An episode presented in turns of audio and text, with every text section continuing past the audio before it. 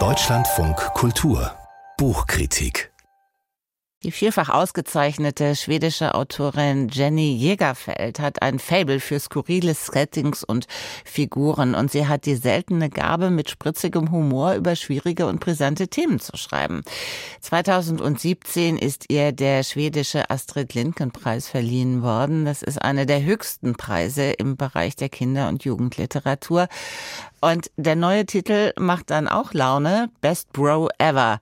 Silvia Schwab kann, will und wird mehr darüber erzählen. Guten Morgen. Guten Morgen, Frau Welting. Wer ist denn oder wer hat denn hier einen Best Bro Ever? Wobei Best Bro ja längst nicht mehr nur männlich verstanden wird.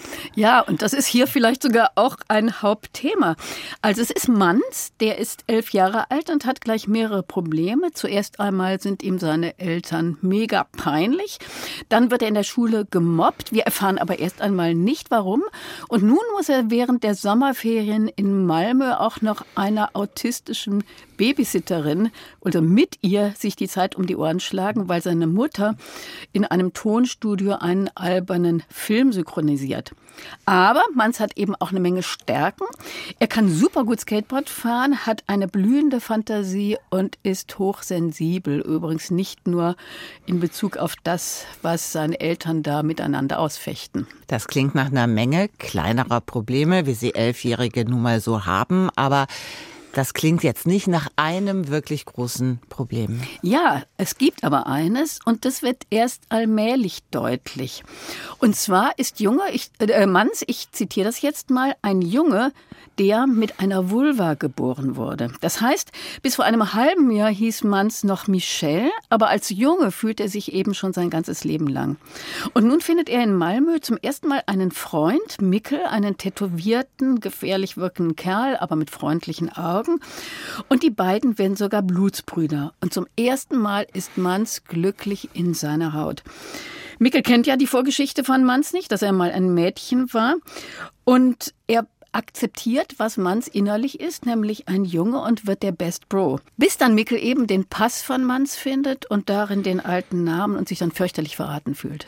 Es gibt ja inzwischen einige Kinder- und Jugendbücher zum Thema Transsexualität. Wo liegt denn der besondere Fokus in diesem Kinderroman? Ja, das stimmt. Also diese Debatte jetzt über den Umgang mit Transsexualität bei Kindern ist längst in der Kinderliteratur angekommen. Jenny Jägerfeld stellt nun einen Transjungen ins Zentrum Zentrum, der zum einen, und das ist was Besonderes, seine Geschichte selber erzählt. Oft wird die Geschichte von älteren Geschwistern erzählt.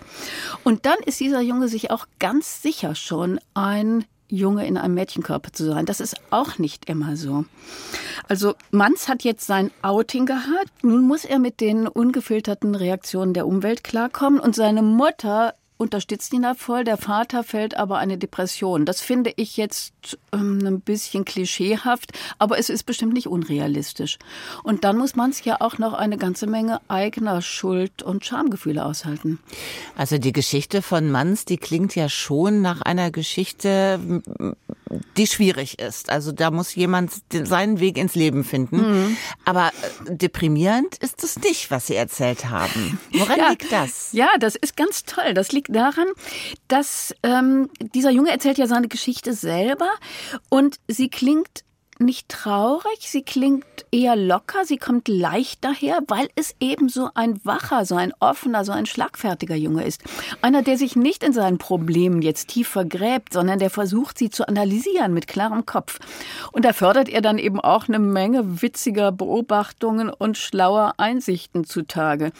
Außerdem hat er als Außenseiter einen scharfen Blick für die Schwächen und Eigenheiten seiner Mitmenschen und vor allem für die Absurditäten einer geschlechtsspezifischen spezifischen Erziehung. Und obwohl er, und das ist auch interessant, ja eigentlich derjenige ist, der Mitgefühl verdient hätte, bemüht er sich auch, die Reaktionen des Vaters und des Freundes zu verstehen. Das wirkt auch sehr versöhnlich.